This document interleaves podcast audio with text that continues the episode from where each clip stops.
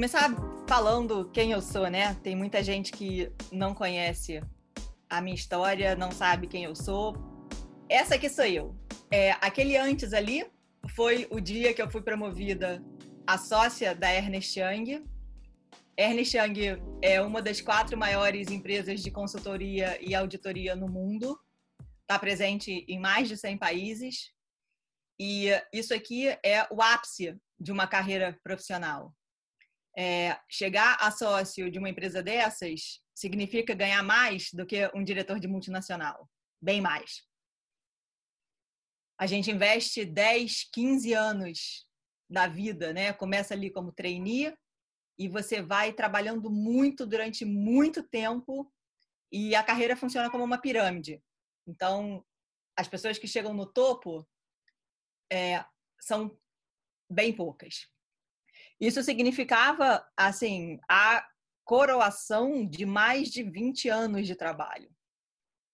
Isso significava um sonho que, quando eu comecei a, trabalhar em 1993 em empresa de auditoria, não tinha nenhuma mulher sócia em nenhuma delas. No Rio de Janeiro, eu fui uma das únicas sócias mulher durante muitos anos. Então, durante muito tempo, essa foi a minha vida. Então, era muito sucesso profissional, uma carreira realmente muito bonita. Trabalhei três anos em Nova York, fiz mestrado na Universidade de Nova York, pago pela minha empresa. Sou advogada no Brasil, sou advogada em Nova York. Passei, da, passei na prova da ordem dos advogados em Nova York com 28 anos. Assim, também antes de ter tudo é, pela internet e essa facilidade, eu assisti às aulas indo pessoalmente a um auditório onde tinha uma pessoa em pé no, no palco dando aula e você anotava e escrevia num caderno. Então, a minha vida profissional, assim, ia muito bem, obrigada. E eu, sinceramente, achava que eu, eu, eu nasci para ser isso. Eu não, eu não conseguia é, me enxergar de nenhuma outra forma. Eu sou eu sou dessa geração, né? A gente nasce, cresce e se desenvolve pensando e ouvindo, principalmente da minha mãe, que eu tinha que ser independente, que eu não podia depender de homem nenhum, que a mulher que depende de alguém tá morta. E provavelmente é verdade, assim, quantas amigas delas eu vi presas em casamentos infelizes porque não tinham dinheiro para sair e se sustentar sozinhas. Então, eu sou dessa geração das mulheres que ouviu das suas mães como era importante essa independência, essa autossuficiência e fui à luta. Só que o que aconteceu do outro lado da minha vida? O que aconteceu do outro lado da minha vida é que eu já tinha dois casamentos que já tinham acabado, o primeiro casamento muito nova, assim, não, não fiquei dois anos casada. Depois, quando eu já tinha sucesso profissional, quando eu já tinha a carreira consolidada, eu, eu casei de novo, fiquei dez anos casada e não deu certo de novo. E o meu ex-marido é, me largou sozinha em Houston e voltou para o Brasil. Nessa época, eu, eu, trabalhei em Nova York, eu trabalhei dois anos em Houston também. E, e eu não conseguia entender o que, que acontecia, porque, assim, eu achava que eu fazia tudo certo. Eu não, eu não via como o meu comportamento ou, com, ou como a minha energia é, matava um pouco do homem que estava do meu lado. Aí chegou 2013.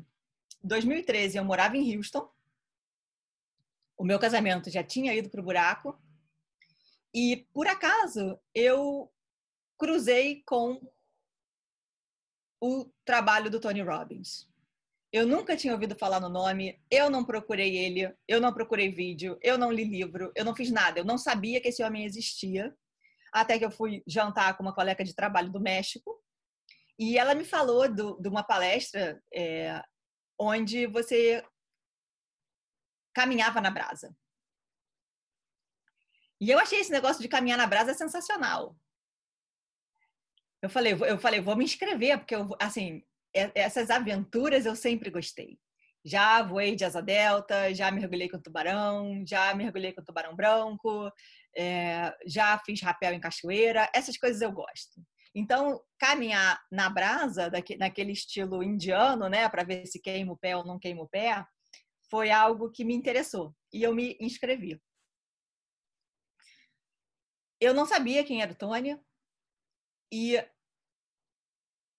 naquele, naquele momento, assim, eu senti uma intuição muito forte e, e, algo muito forte dentro de mim me dizendo que eu tinha muito o que aprender com ele e que talvez ele tivesse é, a resposta para alguns desses questionamentos, né, que que eu não estava pronta a enxergar.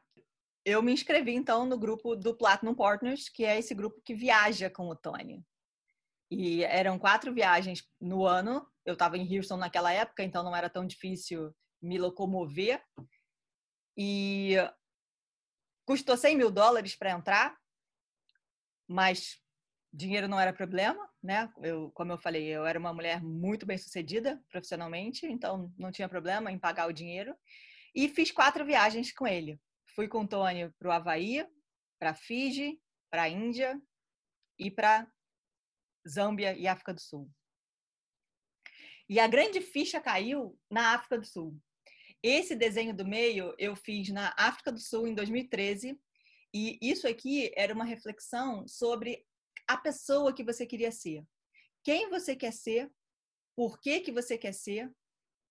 O que que te falta para chegar lá? E nesse desenho eu desenhei ali no centro da minha vida dois corações, que era exatamente tudo que eu não tinha eu, eu não estava, é, eu, eu não conseguia construir um relacionamento que desse certo.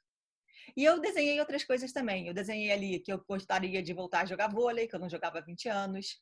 Eu, eu, é, eu desenhei que eu gostaria de começar a falar com mais pessoas, porque o meu mundo era restrito às minhas planilhas de Excel e aos meus relatórios. Eu desenhei que eu queria levar meu filho para conhecer o mundo, que eu passava muito pouco tempo com ele. Eu desenhei que eu queria fazer alguma coisa que fosse melhor e maior do que eu, que não olhasse só para o meu bolso. Eu desenhei que eu queria ser uma, uma, mulher mais bonita, mais atraente, é aquela, aquela bonequinha ali de biquíni. Eu desenhei que eu queria ter mais amigos. Enfim, eu desenhei, eu desenhei todas as coisas que eu achava que faltavam na minha vida e que eu queria ser essa pessoa. Então esse dia aqui foi um dia de muita dor para mim. Porque quando acabou essa reflexão e eu voltei para o meu quarto, eu chorei a noite toda porque eu percebi que eu tinha investido a minha vida inteira e que eu tinha construído uma pessoa que era muito diferente do que a pessoa que realmente eu queria ser. E eu não via mais é, um caminho de volta. Eu não, eu não, eu não, para mim eram dois mundos que já estavam tão separados que eu não via mais como ligar os mundos. Então esse dia foi um dia de muita, muita dor. E nesse dia também virou uma chave, que o que aconteceu foi o seguinte: é, depois que eu vi né, isso tudo, não tem mais como você fingir que não viu. Então, eu não consegui mais ser aquela mulher super produtiva, super focada, é, entregue ao trabalho. Eu acho que nesse dia aqui foi o dia que eu me divorciei da minha carreira. E eu percebi que a minha, que a minha carreira estava é, ocupando um espaço grande demais na minha vida e que todas as outras áreas que tinham valor para mim, elas praticamente não tinham espaço para se manifestar. Então, esse dia foi o dia que eu decidi que eu ia largar a carreira. E, e eu não tinha um plano B, né? Assim, eu vou largar a carreira, mas eu vou fazer o quê? Eu trabalho há 20 anos com direito tributário. Tudo que eu estudei na minha vida inteira foi direito tributário. Então, foi um pulo no escuro muito grande. Voltei de Houston para o Brasil e dez meses depois eu não estava mais eles me chamaram para uma conversa e falaram, Mariana, ou você se enquadra ou não, ou não tem como. E eu falei, não tem como. E aí, então, é, eu fui demitida dez meses depois que eu voltei para o Brasil. Então, aí veio aquela dúvida, né? Bem, ok, e agora? O que, que eu faço?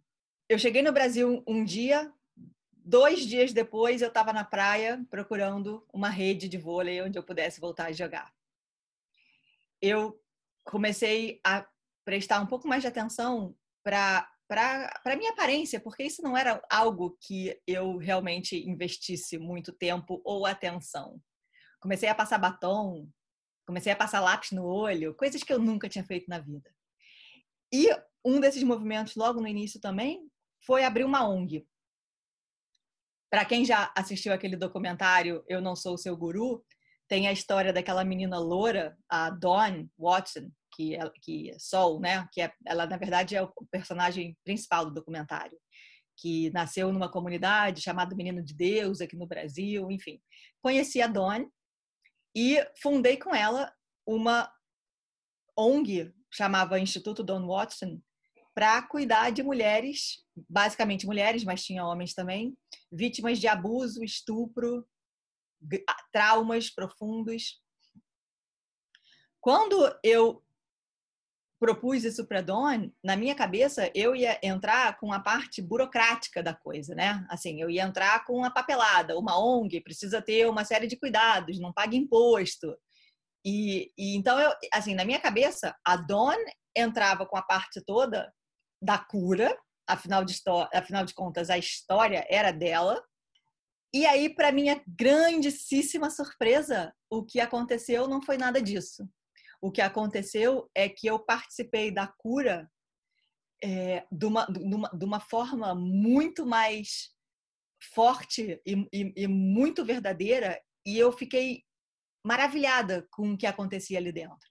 Então, a dona, ela sempre conduzia o grupo, mas sempre que tinha alguém que tinha alguma dificuldade com alguma parte do processo, pessoas com histórias muito pesadas, enfim, abuso de pai, abuso de avô, umas coisas assim que você não acredita que o ser humano seja capaz de fazer, essas pessoas que davam defeitinho assim no meio do processo, era eu que cuidava. E o meu papel então era reverter aquilo e conseguir fazer com que a pessoa entrasse de volta no processo do coletivo. Então eu fiquei muito impressionada de ver que eu conseguia fazer isso. Eu falei, caramba, eu sempre acreditei que eu não fosse boa com pessoas. Eu sempre acreditei que as pessoas não gostassem de mim porque eu com aquela carinha ali, né, fechada ali no meu paletó, poucas pessoas entravam na minha sala para para conversar ou para falar de qualquer coisa que não fosse trabalho. E na ONG eu senti o que que é trabalhar com pessoas, o que que é ajudar as pessoas nas suas próprias transformações e foi um prazer que eu nunca tinha tido igual. Assim, o prazer de, de você ajudar a transformar vidas é, é, um prazer que não, que não. É que nem maternidade. Maternidade você não tem um outro sentimento igual em outro lugar. Esse prazer de, de, de ajudar pessoas é um prazer que você também não encontra em outro lugar. Pelo menos eu nunca encontrei. Então eu falei: opa, é isso que eu vou fazer. Eu vou trabalhar com pessoas. E foi aí que nasceu então o projeto Pense. Foi dessa experiência onde eu estava completamente perdida, sem saber o que, que eu ia fazer, resolvi seguir o desenho, porque eu não podia seguir a minha vida ignorando aquilo que eu mais queria ser. Então eu resolvi transformar essa paixão em um negócio que eu possa continuar fazendo pelo tempo que eu puder fazer. Então, assim, é, essa é a minha história, que eu, que eu faço questão de contar, porque é um pouco diferente da maior parte das histórias que a gente ouve né, de pessoas que se tornaram coach ou que são que falam sobre relacionamentos. Então, eu venho de um lugar de, de sucesso profissional, de dor nos relacionamentos, muita dor, aí uma ruptura e acreditar na intuição do que que meu coração pede. Experimentar esse lugar, sentir esse prazer e tentar então construir um negócio que seja baseado nisso que é o que tem mais forte dentro de mim e que está aí nesse desenho para vocês verem. Então, rapidamente, essa é a minha história.